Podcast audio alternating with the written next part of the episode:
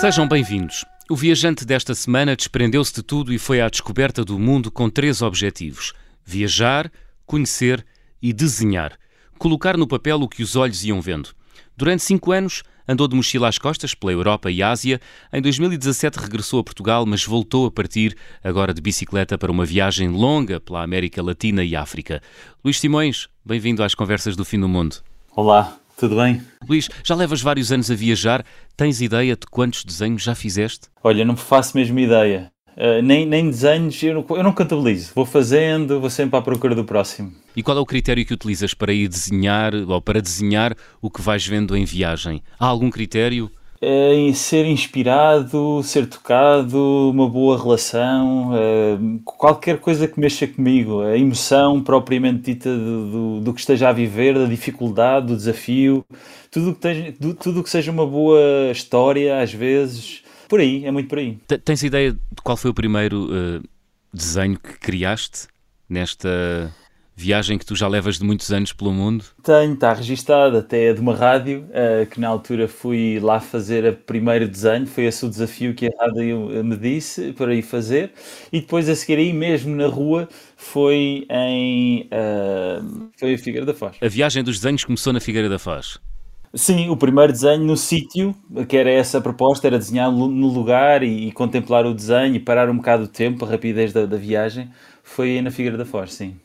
Luís, tu és designer, eras designer uh, numa televisão portuguesa, deixaste tudo para iniciar uma longa viagem que já dura há vários anos. O que é que te levou a viajar e a, a largar tudo? Foi querer dar pernas a, aos meus sonhos e, e, aos meus as minhas ideias e tentar chegar a lugares que estando aqui em Portugal não chegaria uh, só por fazer pequenas viagens. Então achei que fazer uma viagem a viagem das viagens a mãe das viagens que era a, a volta ao mundo certamente que ia descobrir coisas que com pouco tempo não ia descobrir. E foi mais essa procura pessoal e, e o desenho em si também é preciso uma certa dose de loucura, coragem para dar o passo? Ou, ou, no teu caso foi bastante fácil a decisão de abandonar tudo e partir em viagem?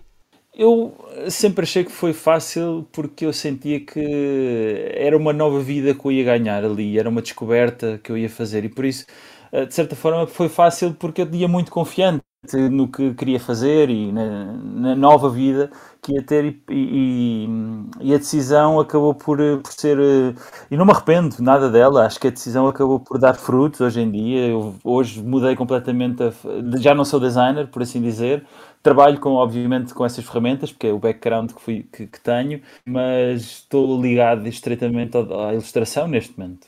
Hum. A tua história é muito engraçada porque uh, a primeira parte da tua viagem pela Europa é feita com os teus pais, certo? Exato, exato. Foi uma surpresa porque na altura eles receberam muito mal a, a, notícia quando eu disse que queria dar a volta ao mundo durante 5 anos. Eles ficaram assim muito espantados e preocupados. E depois, para tentarem perceber um bocado da viagem, perguntaram-me se eu queria ir com eles, também na, numa autocaravana que iam comprar na altura. E eu rejeitei a ideia, disse que era uma coisa estapafúrdica, e eu queria era ser mochileiro. E, mas acabei, acabei por aceitar, e obviamente que entre eu querer ser mochileiro e os meus pais terem um bocado de reservas em aventura, querem ter tudo um bocado mais controlado, houve ali algumas peripécias de, entre eu e os meus pais durante a viagem, mas foi muito fixe, pá. Eu, eu aprendi muito sobre eles nessa altura e, e ficámos com uma relação muito gira no final dessa viagem. Porquê? Porque saíram da vossa zona de conforto, viviam todos. Uh as suas vidas tranquilamente aqui em Portugal e de repente são confrontados com outros eus, é isso? Acho que somos obrigados a partilhar, quer queiramos ou não, num espaço tão pequeno que é a autocaravana e, e deixar um bocado o orgulho ou aquele, aquele fingimento que às vezes os pais cobrem para não mostrar quem que o pai às vezes também não pode falhar ou que tem as suas reservas ou os seus medos e na autocaravana todos estávamos muito expostos, tanto eu como eles e acabávamos de estar eh, ali a tentar fazer a mesma coisa, que era, para além da diversão, era estarmos confortáveis, conseguirmos chegar a, aos lugares, aprendermos uns com os outros, com as novas, os novos lugares onde íamos, e isso depois resultou numa afinidade muito maior que, que que tínhamos, no fundo. Olha, e já que estamos em, em tom de confissão, o que é que aprendeste sobre os teus pais a viajar com eles, Luís? Olha, já lá vão uns anos e entretanto a memória vai se moldando, não é? Ah, isso é uma forma Mas inteligente que... de fugir à pergunta. não, é, é, não, é verdade, porque agora quando eu regressei vi um, uns pais diferentes, não é? Porque hum. depois tive vários anos sem estar ao pé deles. Portanto, Sim. isto uh, é uma evolução. Eu, na altura o que aprendi mais foi que eu podia também ser um companheiro de vida para eles e não ser o filho. E, e senti que eles também não precisavam de ser os meus pais a todo o tempo que obviamente que compreendia as, as, preocupações deles e que eu devia dar eh, aquela coisa de ser o filho que não que quer é fazer as coisas, quer se tornar muito independente, mas que também é esquecermos que às vezes temos que partilhar essa vida com os pais para eles nos entenderem e apoiarem é muito importante e acho que é essa a maior memória que temos que estar juntos com, com os nossos pais e, e guardar essa, e até porque no fim eles são sempre os nossos pais, não é? E quanto mais momentos tivermos com eles e que sejam bons e benéficos, acabamos por incentivá-los a ter uma vida mais feliz. E é isso, é esse o meu propósito. É no fundo, eles têm tudo neste momento, não, só, só querem é continuar a viver até o, até o resto das suas vidas e eu o que eu quero é proporcionar bons momentos com eles. Muito bem. E, e boas memórias. Aproveitar ao máximo. Olha, vamos falar da viagem. Portanto, vais daqui uh, em direção à Europa de autocaravana com os teus pais, depois há ali uma altura em que, você, em que tu cortas o cordão umbiligal da autocaravana, que foi em Itália, e começas a viajar sozinho na Turquia. A partir daí, para onde? Depois apanhei o Transiberiano na Rússia, em São Petersburgo. São cerca de 5 a 7 dias. Uh, eu fiz umas paragens, por isso é que eu estou a dizer 5 a 7 dias, uh, num comboio que nos leva até a Mongólia, China. Depois, uh, depois perdi-me pela Ásia durante vários anos e, onde também uh, tive um, uma proposta de trabalho na altura, onde fiquei um ano a trabalhar em Hong Kong. Como designer? De Hong Kong, não, já é como ilustrador. Esse foi o meu, meu primeiro trabalho pago como ilustrador. Uh, foi uma surpresa porque fizeram uma entrevista no jornal local e depois essa, essa agência de, de design viu-me viu nessa entrevista e depois contratou-me para trabalhar durante vários meses Olha, em, em, vários projetos. Sim. Dos países todos que percorreste nessa viagem, uh, tanto pela Europa como pela Ásia, numa primeira fase, e depois já noutra fase na América Latina e em África, qual é para ti o continente onde é mais fácil desenhar? A Europa, sem dúvida. É mais sossegado, as pessoas dão-te muito mais espaço, o próprio clima uh, é mais ameno para se desenhar e estar exposto à, à, às temperaturas na rua. Uh, e sim, é, e depois há, mas é, mas é o mais inspirador? Europa é o continente mais inspirador, Luís? Uh, inspirador, isso agora depende, porque se tu fores à procura de monumentos, sim, se fores à procura de história também, mas se depois estiveres muito interessado em coisas mais autênticas, em, em tribos, em costumes e tudo mais, acaba por ser menos interessante no meu ponto de vista, porque acho que a África, nesse aspecto, ainda tem ali muita origem uh, daquilo que para um viajante com experiência começa a procurar. Uh, se procuras segurança, se procuras estar no teu lado confortável, a Europa sim é muito mais fácil. Depois a Ásia, estás sempre a suar, não é muito confortável nesse aspecto. Uh, e a América Latina e já é também mais interessante uh, na América Latina e mais confortável outra vez. Uhum. Como é que o desenho aparece na tua viagem? Tu tinhas uma rotina, desenhavas todos os dias, acordavas de manhã já com esse propósito, planeavas o dia seguinte já com a intenção de ir desenhar um determinado local? Em alguns momentos sim, outras vezes era, era completamente inspirado pelo que via. Ia sempre à procura de, de, de coisas uh, ou lugares que me diziam para que eu deveria ver ou conhecer e ia à procura desses sítios. Mas a grande maioria das vezes ia porque queria descobrir. E, essa, e quando descobria algo que, que, me interessava, acabava sempre por querer registá-lo em desenho. Era mais assim que funcionava. Não tinha. Só em raras exceções é que ia já com aquela ideia, ok, vou para ali porque quero desenhar aquilo. Porque eu gosto de ser surpreendido, portanto nunca faço muito esse trabalho de pesquisa para saber o que é que vou desenhar. Mas havia uma rotina na tua vida, uma rotina de trabalho, eh, isto é, sentavas-te todos os dias à mesma hora a desenhar não, ou, não, não, ou ias viajando e ias desenhando? Exato, eu ia. A minha única rotina era levar o caderno e as aguarelas. Não, nunca saía de, de, de onde quer que fosse sem, a, sem essas ferramentas de trabalho e, tinha que pelo menos desenhar uma vez por dia. Esse era mais ou menos uh, o meu desafio, só que em alguns momentos era totalmente impossível, por causa da viagem ou porque não havia mesmo nada interessante para desenhar, porque era, era sempre. Uh, estava a me mover, sei lá, num avião ou quer que seja, portanto acabava por não ter, ou estava desgastado. Uh, mas a minha rotina era levar sempre as coisas, como um fotógrafo leva sempre a câmera, uh, levar a, o meu caderno e as aguarelas e, e, em qualquer altura fazia um desenho, sim. Era por aí, às vezes fazia mais que um. Eu na Europa foi onde eu comecei, chegava a fazer 4, 5, 6 desenhos por dia e foi onde eu também evolui muito, foi na Europa. Por falar em evolução, tu notas alguma diferença entre os teus desenhos eh, do início da viagem em 2012 com os desenhos que realizaste já quase no fim da viagem na Namíbia ou em Angola? Sim, eu na altura não sabia muito bem como é que me havia de expressar e mesmo a contar a história, o que é que eu deveria uh, desenhar, portanto os traços eram assim meio soltos, eu fazia um traço, depois parava, fazia outra vez, continuava o traço, porque também ia assim a medo. Agora o que eu sinto é que tenho mais capacidade para fazer o traço solto, mais definido, com mais perspectiva também. As próprias, o próprio, as aguarelas já me saem com, com muita naturalidade, mesmo a, a misturar as aguarelas. Eu acho que é, foi a rotina e, o, e a continuidade que me fez despertar assim o um olhar, sei lá, para ser mais incisivo e, e, quando chegar aos sítios ter já uma ideia, ok, eu vou desenhar esta parte e vou esquecer as outras todas que já vi que não, não me interessam. Há, há países onde um ilustrador se pode perder, onde, ou melhor, há países onde o olhar de um ilustrador se pode perder na realidade? Isso aconteceu-te? Sim, eh, especialmente quando há muito caos, por isso é que foi muito difícil a Índia para mim. Quando há muito caos, à minha volta há muita distração, porque eu distraio-me com alguma facilidade e fico só a contemplar, a contemplar e, e, tenho muita dificuldade em me concentrar. Por isso, tudo que sejam praças enormes, cheias de gente, eu prefiro levar às vezes os meus headphones e, e ouvir música para poder entrar ali numa bolha e, e conseguir fazer alguma coisa. Para mim, uh, tem sido essa, essas, esses são os sítios mais difíceis.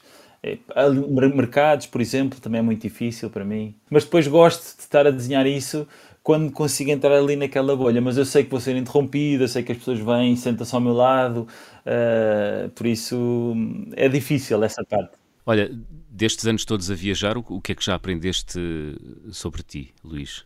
Olha, que eu eh, sinto que tudo é possível quando realmente nos empenhamos, que acreditamos. Obviamente que às vezes podemos não ter o resultado que esperamos, mas pelo menos que a vida nos vai dar o que necessitamos. Uh, saber aceitar isso já é um grande passo para a felicidade, é o que eu tenho aprendido. E, e a própria viagem em bicicleta ajudou-me a compreender: pá, as montanhas são difíceis, mas não são impossíveis. Já vamos falar, já vamos falar dessa viagem uh, ou dessa componente da tua longa viagem, dessa componente da bicicleta uh, na América Latina e uh, em África. gostava só de meter um bocadinho aqui na Índia, onde desenhar não foi fácil para ti. Foi para fugir das multidões que compraste uma Vespa antiga e, e te puseste a viajar por esse país asiático, Luís? Por acaso, por acaso foi uma mistura. Essa foi uma das razões. É, foi. E depois na China eu fiz muito comboio. Epá, e os comboios na China são parecidos com os indianos, gente, gente, gente, gente, gente. E estava cansado e pensei, bom, esta, esta experiência já tive, o que é que poderia ser o passo seguinte? E encontrei um amigo francês numa festa uh, e ele disse: a melhor coisa que eu fiz foi comprar uma moto e andar de moto pela Índia.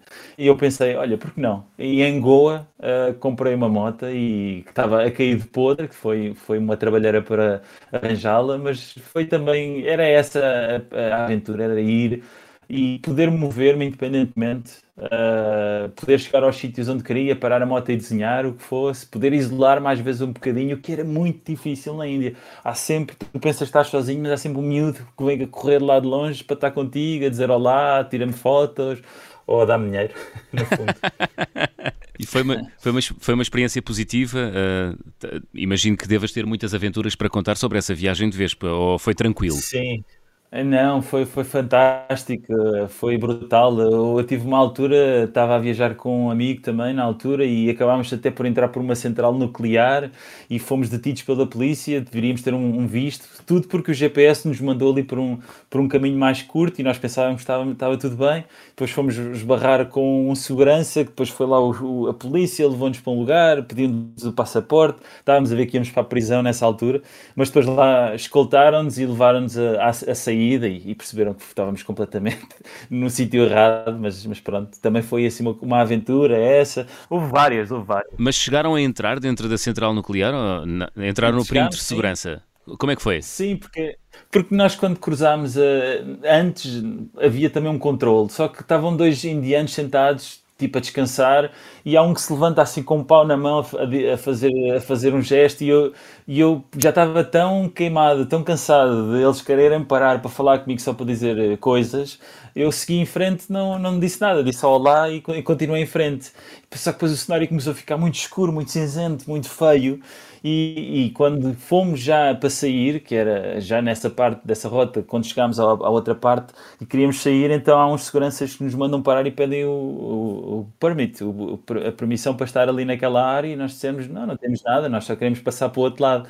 Ele diz, ah, não, não, agora tem que ficar aqui, ficámos ali 4 horas à espera que viesse um polícia, depois na Índia aquilo é tudo, toda a gente tem paciência. E, e, pronto, depois chegámos à polícia, os meus documentos da minha moto, a minha moto era de 2000 e, era de 1985, os meus documentos estavam todos estragados, eu não tinha documentos nenhum oficiais, mas pronto, foi, foi uma grande aventura e, e no fim o, lá o guarda disse, para pronto, vão-se lá embora e, e, não voltem.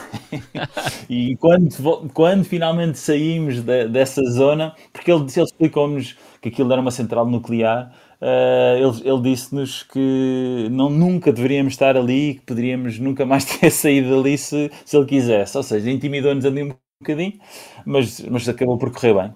Portanto, centrais nucleares na Índia é uma experiência a não repetir, sobretudo de Vespa, exato. É? exato, exato. Não, Luís, mas, tam... mas houve várias, houve várias. Conta, sim. conta. Não, é, não, uma vez também relâmpagos a cair mesmo em cima da, na, na, minha zona e eu, o único refúgio onde encontrei foi uma bomba de gasolina e quando me refugio na bomba de gasolina há um raio que cai e vai, vai de encontro ao gerador e há assim um blackout total e eu só rezava pela vida porque estava numa bomba de gasolina e eu ia ver raios caírem por cima de mim, portanto, e, e, pá, e, pronto, e depois a partir dali, eu quando vejo os, os indianos todos a, a sentarem-se e a começarem a rezar, é quando eu penso, bolas, isto realmente está mesmo mal. Até para eles estarem aflitos, porque eles, o, um, pronto, os relâmpagos é uma coisa normal, eles, eles estão bem habituados àquilo, mas quando eles ficaram calados e assustados, aí é que eu fiquei mesmo a pensar, bom, isto agora pode ser perigoso. Mas pronto, acabou por, resolver, por, por, por, passar, apesar de uma grande molha que apanhei e esse susto. Uh, mas pronto. Correu bem. São, são, faz parte, sim, sim. Muito bem. Luís, estamos quase a chegar ao final da primeira parte. Vamos abrir o álbum de viagem.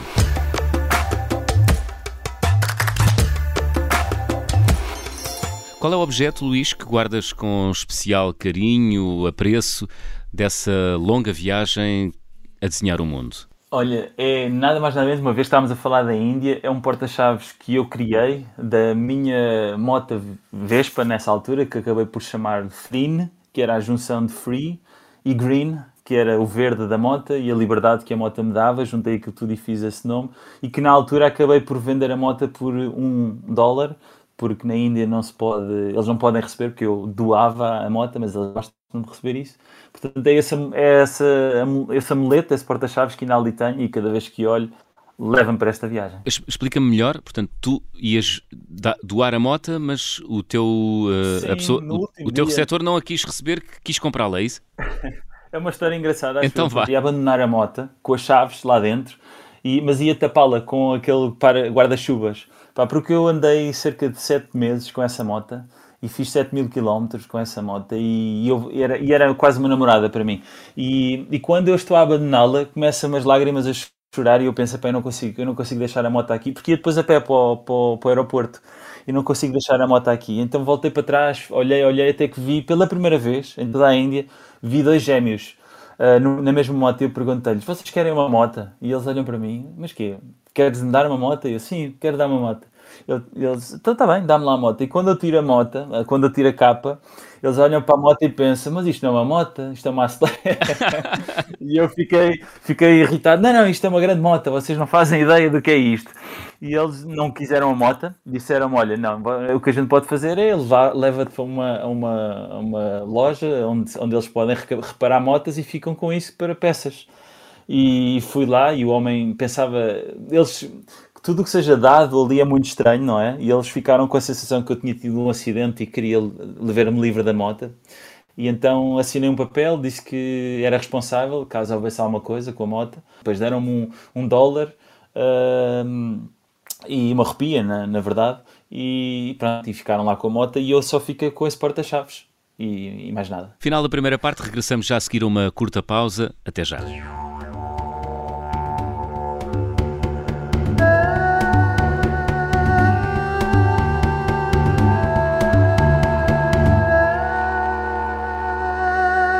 Segunda parte das conversas do fim do mundo. O viajante desta semana tem andado pelo mundo a desenhar, a criar desenhos. Chama-se Luís Simões, partiu em 2012, andou pela Europa, pela Ásia, também pela Oceania. Depois regressou a Portugal para uma estadia de nove meses e em 2018 partiu já acompanhado com uma bicicleta para uma viagem que o levou pela América Latina e por África. Luís, uh, o que é que aconteceu no meio? Uh, destas duas viagens. Ouvi dizer que te apaixonaste, foi isso? Sim, só uma pequena correção. Foi em 2017 que eu fui para a ah, América desculpa. Latina. ok. Não faz mal, não faz mal. Mas uh, sim, apaixonei-me por uma rapariga da Indonésia. Não foi assim, foi assim amor à primeira vista, mas foi uma coisa mal eh, feita, porque como andava em viagem, já sabia que não podia envolver muito, não queria criar grandes laços de afinidade e ela também percebeu isso, portanto temos alguma distância. Mas depois voltei outra vez para a Indonésia para perceber melhor e, e a coisa foi funcionando, por assim dizer. E depois voltei para Portugal para, para, com ela, para, para ela ter a primeira experiência do Natal, como é o Natal em Portugal. E acabámos por ficar vários meses até que depois foi a proposta: olha, e se que tal formos viajar de bicicleta até a América Latina? Hum. E, e, foi a grande viagem dela. Há quem peça em namoro e há quem peça em casamento. Tu pediste para fazer uma viagem de bicicleta, foi? Porque eu aí conseguiria ter mais certezas se ela era a rapariga ideal para mim ou não. Porque para, para aquilo, para, para o estilo de pessoa que eu, no fundo, gostava de ter para as minhas aventuras futuras, precisava de também perceber um bocado o meu lado de viajante. E acho que uma viagem dessas eh, mostra muito de quem somos. E, e sim, foi perfeito para isso até. Tem sido a tua companheira desde então, desde 2017? Certo, sim, 16, 17. 16, 17, muito bem. Andaram pela América Latina de bicicleta. Eh, como é que foi a transição de viajante mochileiro para cicloturista, desenhador e ilustrador, Luís? Foi uma liberdade total, dependência zero, uh, mas também um cansaço enorme para poder uh, fazer as duas coisas ao mesmo tempo. Viajar de bicicleta por si só já é uma aventura, viajar e desenhar é outra aventura, porque tenho que encontrar energia suplementar para chegar aos sítios, já cansado, e agora bora, bora desenhar. Uh, mas para mim foi, foi a conjugação da liberdade que eu andava a procurar. América, portanto, fizeram a América Latina toda de bicicleta, uh, depois deram um salto à África, onde fizeram Namíbia e Angola. Vamos começar pela América Latina. Deduzo que tenhas passado, atravessado a Patagónia. É tão espantosa e assustadoramente bela como toda a gente diz que é, Luís? Sem dúvida alguma, é, é uma natureza em bruto, Uh, em que o homem dificilmente vai, vai conseguir fazer alguma coisa dali, vai ter que deixar estar como é uh, e que nos mostra às vezes quando pequeninos nós somos quando apanhamos rajadas de vento e que temos que pôr a bicicleta para o chão e esperar que alguém passe para nos ajudar, ou a falta de água, uh, em alguns casos, em alguns desertos que passamos, uh, mas também a limpeza da água nos próprios rios, a natureza no seu estado bruto. Sim, é muito isso. Dá para beber diretamente dos riachos, não é? Experimentaste isso? Dá, dá, dá. Sim, sim, sim, é fantástica a água, é a água mais pura que eu alguma vez bebi na minha vida. A Patagónia. Olha, e para um, para um ilustrador, eh, a natureza assim em estado bruto eh, é inspiradora, no teu caso, ou tu és mais ilustrador de, de, de edifícios e de, e de pessoas? É de tudo. Eu sou um ilustrador de, de quase pau para toda a obra, mas, mas é mais. Eu acho que eu gosto. A natureza liga-me mais com a minha realidade. É, é, Dá-me dá uma inspiração maior. Os edifícios fico mais bruto, por assim dizer. Como assim? A natureza deixa-me. Os edifícios estão lá sempre, não, não se movem, não têm vida. São uma, uma, é, um, é, uma, é uma espécie de pedra, por assim dizer. É um paralelo que ele está parado, que pode ser, dependendo do arquiteto, tem o melhor, melhor aspecto ou não, não é? São mais interessantes ou não. A natureza, tu nunca sabes como é que ela se move e não sabes se daqui a uns anos vai estar igual ou não. Não sabes como é que a luz também se transforma naquela, naquela zona. Não. Há muita coisa a acontecer na natureza e isso dá-me muito mais calma do que, do que um edifício. Olha, fundo. e aconteceu-te, por exemplo, querer voltar para trás para desenhar um, um determinado sítio é um luxo que eu queria ter feito mais vezes e, e, muitas vezes tive que engolir, eh, engolir a seco e pensar, bom, tiro uma fotografia e depois logo desenho mais tarde, uh, mas não pude fazer isso porque a bicicleta não, não me deixava. Uh, em alguns casos repeti, fui ao sítio, mas era, foi, foi muito poucas as vezes. Eu, eu estava no sítio, desenhava e seguia em frente. Não dava para voltar atrás. Uhum. Olha, e alguma vez te aconteceu durante esta viagem ficar sem material? Uh, sim, uh, perdi, perdi alguns pincéis, uh, perdi um, na muralha da China quando fiquei a dormir e fiz uma, uns desenhos na muralha da China, perdi também material e depois fui recuperando muito lentamente, porque depois onde eu estava não ia conseguindo arranjar. depois, na, sim, fui roubado uma vez na, no, em Barcelona, roubaram uma mochila onde também perdi o meu iPad na altura, que já desenhava em digital, mas depois deixei de desenhar em digital. Coisa que eu não aconselho em viagem a levarem um digital. Aconselho mesmo que levem material manual, ou seja, papel, canetas, porque é muito mais prático, as pessoas gostam de folhear, é muito mais interessante para quebrar o gelo com, outros com outras pessoas e viajantes. Um, sim, entre depois também alguns problemas que tive na viagem, nas Filipinas, onde também fui roubado e drogado. Aí essa história já contei algumas vezes e por isso já devem saber. Uh, mas sim, sim, por aí. Mas queres partilhar com os nossos ouvintes essa história da, das Filipinas? Uh, muito rapidamente, cruzei-me com duas senhoras que foram muito simpáticas, queriam mostrar a cidade e eu aceitei. Depois acabámos por ir beber uns copos para um bar um, estilo karaoke e, e depois, entre bebidas, drogaram-me e puseram-me a dormir. Uh, fizeram umas perguntas enquanto eu estava a dormir. Aquilo era um, era um gangue organizado, que entretanto acho que já foi, já foi capturado e detido, e, e levaram-me dinheiro do meu cartão de crédito. Segundo a minha conta bancária, o meu banco, disse-me, eles disseram que foram levantamentos feitos com o código, portanto não havia forma de eu recuperar qualquer dinheiro. Uh, e pronto, parece que eu estava a dormir, mas respondi, disse, disse qual era o código e assim foi. Eu consegui recuperar algumas fotos desse, desse momento, nós tirámos umas selfies e fiz uns desenhos delas, das, dessas raparigas, mas consegui recuperar essas fotos todas porque tinha tudo. Eles, eles apagaram umas fotografias, mas deixaram na lixeira do telemóvel. E a, e a droga, a droga depois, uh, aos poucos, foi se diluindo no meu sangue e eu fui recuperando da memória e fui-me lembrando do, do que aconteceu. E, mas foi, foi dramático, isto foi dramático, isto foi em Natal de 2016. Chegaste a perceber que tipo de substância é que utilizaram contigo? Não, não, mas foi na comida, foi, deram, uh, quando, porque eu disse que estava com fome, queria, queria jantar e eles deram uma, uma comida e mais uma bebida. E, e eu até estava, sabes que isto quem viaja uh, acaba por se adaptar muito às circunstâncias e vai ainda, ainda mais sozinho, acaba por estar sempre aberto a, a, experiências e a pessoas. No meu caso, eu fazia muito, gostava de estar com pessoas. Uh, e naquele dia correu mal, uh, mas não me fechei completamente, fiquei, foi mais cauteloso. Hum, imagino, imagino. Portanto, agora quando vês aquele documentário da Serpent na Netflix, tens uma é sensação é de déjà vu. É aquilo, é muito, é aquilo, é aquilo, uh, e, e, pronto, e, e, aquilo, pronto, esse, esse da Serpent foi, foi na Tailândia, mas aquilo estava espalhado. É, é um bocado isso, é a serpente, é, uma, é um estilo desse, desse tipo de, de pó, no fundo, que te deixa a dormir e vais, vais respondendo a coisas. Muito bem, então, a segunda parte da tua viagem contempla a América Latina e África, para onde partes já em 2018 para pedalar pela Namíbia e pela Angola. A pandemia depois não te deixou uh, continuar caminho. Na Namíbia tens um, uma experiência com as tribos Imba. Que tribos são estas, uh, Luís? É, são, elas habitam no norte interior da, da Namíbia, uh, vivem, são nómadas, no fundo. Uh, as crianças já vão à escola, mas normalmente terminam a escola e regressam para as aldeias porque há uma pressão social muito grande uh, para, para estarem junto à família, porque é assim que eles sobrevivem, é ajudando-se uns aos outros.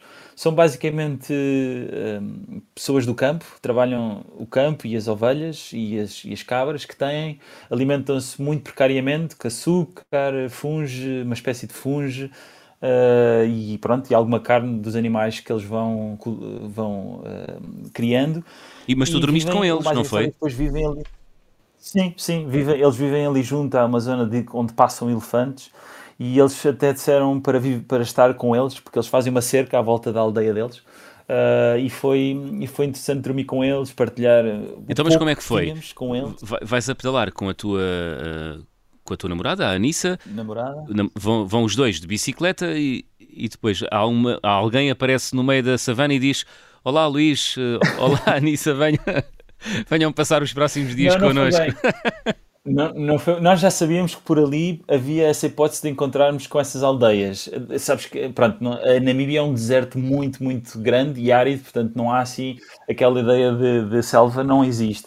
Uh, é tudo muito, muito seco e por isso quando começámos a ver assim uma espécie de uns paus postos a fazer eh, uma cerca, percebemos, ok, ali há qualquer coisa. E, e, quando vimos depois as tribos, nós vamos sempre a medo, porque há um impacto, há aquela coisa do desconhecido, depois há, és muito confrontado com a questão do dinheiro, ou de dar qualquer coisa, não é? Porque há muito essa, infelizmente, há, não sei, não sei se é infelizmente se não é, mas há muito turismo que, que chega, dá qualquer coisa para poder tirar algumas fotos e isso vai explorando um bocado a ideia de que todos os turistas são assim. Mas nós em bicicleta começámos a falar com uma rapariga que conseguia falar muito bem inglês e a Anísia também depois entrou-se bem com ela e pronto, e foi, foi, foi por aí, foi aos pouquinhos, eles depois convidaram-nos, entrem, entrem para, no, para, para o nosso sítio, nós perguntámos, não há problema, olha que nós não temos muito, fomos também precavendo-nos para que depois no final não fôssemos surpreendidos com alguma moeda de troca. E, e quantos dias estiveste com os IMBA? Da Namíbia? Só tivemos uma noite, porque nós não tínhamos mantimentos suficientes para ficar muitos dias, porque no dia a seguir tínhamos que voltar à estrada. Uh, por isso tivemos, foi, foi a, a, tarde toda e uma noite com eles. Espero que não tenhas desperdiçado a oportunidade e que tenhas feito muitos desenhos. Fizeste? Fiz alguns, sim, fiz. Desenhei, uma senhora dentro da sua própria. Mas aquilo mas é, é muito, muito quente e, e, e, era muito difícil concentração outra vez, porque faltava sempre água e depois nós bebíamos água, mas depois a água que nós tínhamos era potável, a deles não era potável, portanto estávamos a gastar água que depois íamos precisar. Foi, havia muita. Não era só não, é, não foi é a nossa viagem acaba por não ser uma viagem de descanso, não é aquela viagem para conhecer, é uma, uma viagem que tem de estar, temos de estar sempre a programar, a pensar em como é, como é que era o futuro. E por isso, eh, a da altura, nós queríamos continuar, mas eles insistiam em que a gente ficasse e acabámos por ficar. Mas há um cheiro intenso, sabes? Eles põem, eles cobram-se cobrem-se com uma espécie de barro, argila, e há um cheiro intenso que eu até guardo hoje uma, uma, uma pulseira que me deram dessa altura e cada vez que eu abro o plástico onde essa pulseira está e sinto o, o cheiro, é uma viagem também que eu, que eu faço. Cheira aqui, Luís? Consegues descrever esse odor? A terra, terra, óleo de palma, é assim uma coisa muito forte. Eh, é por aí, óleo de palma, terra, sim. Uhum. Olha, durante estes anos todos de viagem, hum, tiveste a oportunidade de aprender alguma técnica hum, especial de, de desenho? Com recurso a algum artefacto diferente daqueles que tu utilizas?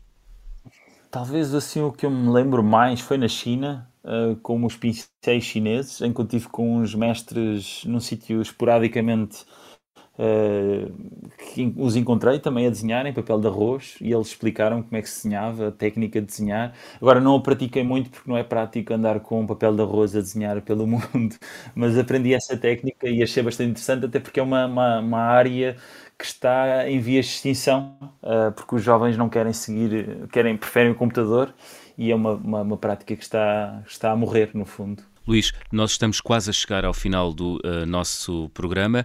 Estamos a viver agora debaixo de uma contingência pesadíssima que é as viagens estão limitadas. Ainda assim, vais uh, iniciar dentro de semanas uma viagem uh, por Portugal. O que é que vais desenhar? Essencialmente vou andar por todo Portugal.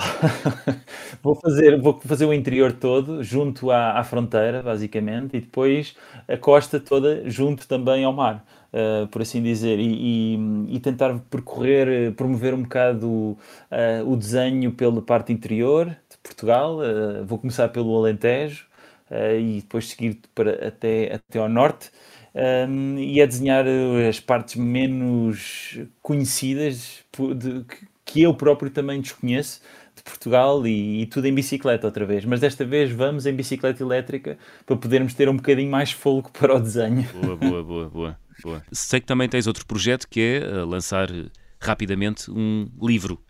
Mas parece que está aí dependente da solidariedade dos, uh, dos teus seguidores, é isso, Luís?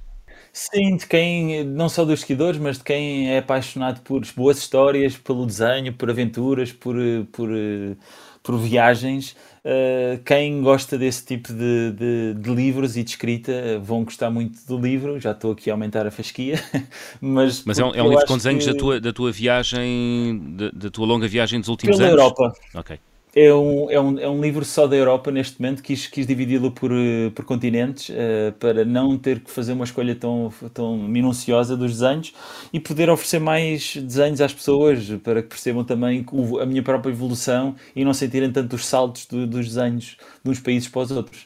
E por isso vou contar a história toda, as peripécias, como é, como é que foi, um, um pouco já o que disse aqui, mas ainda mais em detalhe. Muito bem, muito bem. Estamos na reta final do nosso programa. Luís, vamos fazer check-out.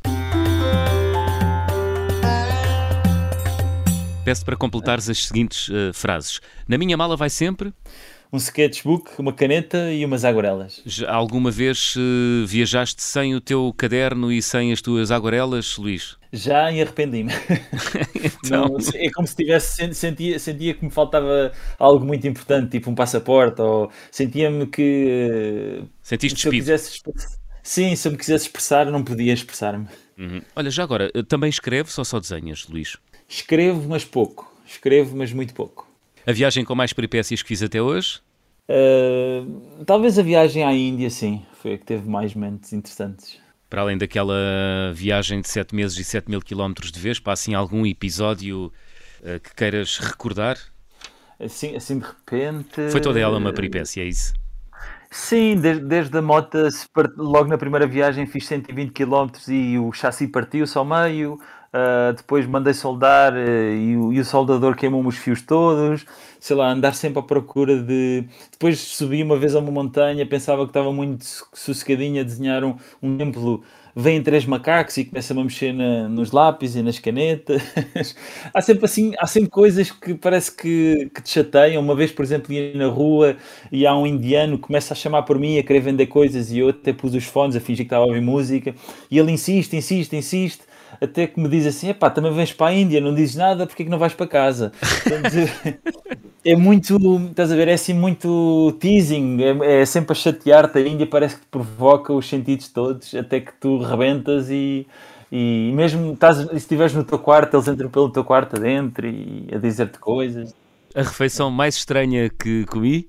Talvez comer um burrito de burro, de burro uh, um porco Guiné, na, no Equador, que são aqueles porquinhos pequeninos. Uh, jacaré, uh, também comi jacaré. Zebra, também comi zebra. Coisas assim, muito estranhas. Ah, zebra. Zebra ainda não que... tinha aparecido aqui. Zebra, que tal, que tal o sabor de carne de zebra? É seco, é seco. Alpaca também. Uh, lá, como eles não têm carneiros, uh, acabam por comer carne de alpaca. Aí já é melhor, aí já é melhor. Só que eles cozinham sempre aquilo de forma frita para dar depois para as refeições, quando não vendem, fazem uma espécie de requentado e, e continuam a vender alpaca frita, mas se for feito na hora é muito bom. Alpaca sim, zebra nunca. A recordação de viagem mais cara? Foi, foi quando ainda fazia viagens assim mais por, eh, por minha conta e que tinha depois voltava a trabalhar e podia voltar a preencher os bolsos, foi na Costa Rica. Foi a viagem toda na Costa Rica, foi, foi poder ir de, de, de, jeep, viajar por aquilo tudo e poder fazer uma viagem muito mais luxuosa. O carimbo de passaporte mais difícil de obter foi o de?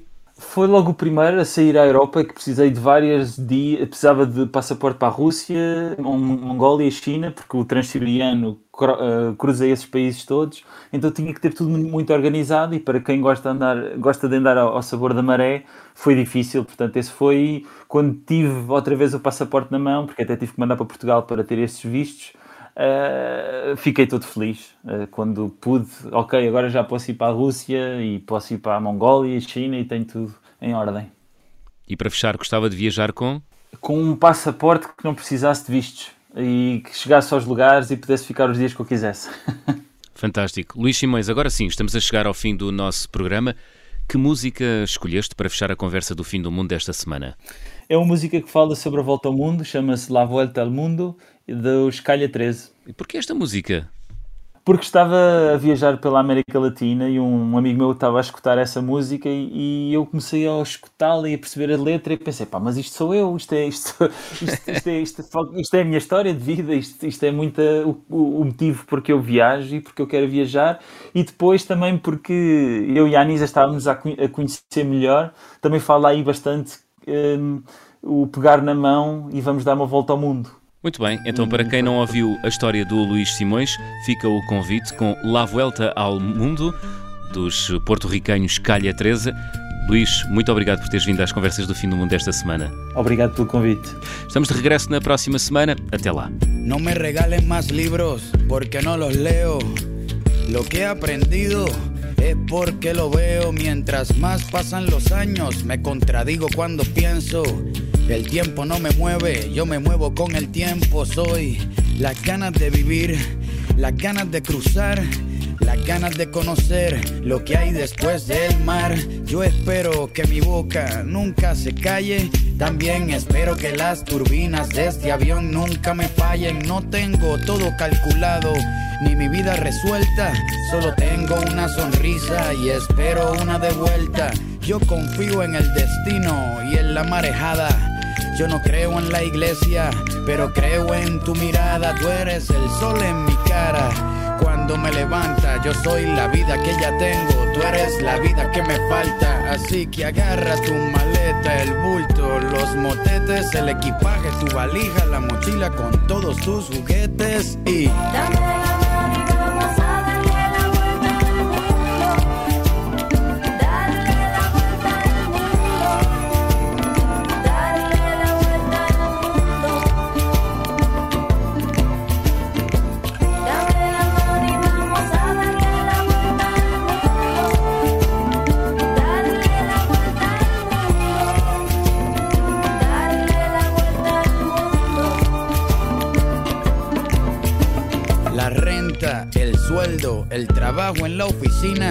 lo cambié por las estrellas y por huertos de harina. Me escapé de la rutina para pilotear mi viaje, porque el cubo en el que vivía se convirtió en paisaje. Yo era un objeto esperando hacer ceniza. Un día decidí hacerle caso a la brisa, a irme resbalando detrás de tu camisa. No me convenció nadie, me convenció tu sonrisa y me fui tras de ti persiguiendo mi instinto. Si quieres cambio verdadero, pues camina distinto. Voy a escaparme hasta la constelación más cercana. La suerte es mi oxígeno, tus ojos son mi ventana. Quiero correr por siete lagos un mismo día, sentir encima de mis muslos el clima de tus nalgas frías. Llegar al tope de la sierra, abrazarme con las nubes, sumergirme bajo el agua y ver cómo las burbujas suben y...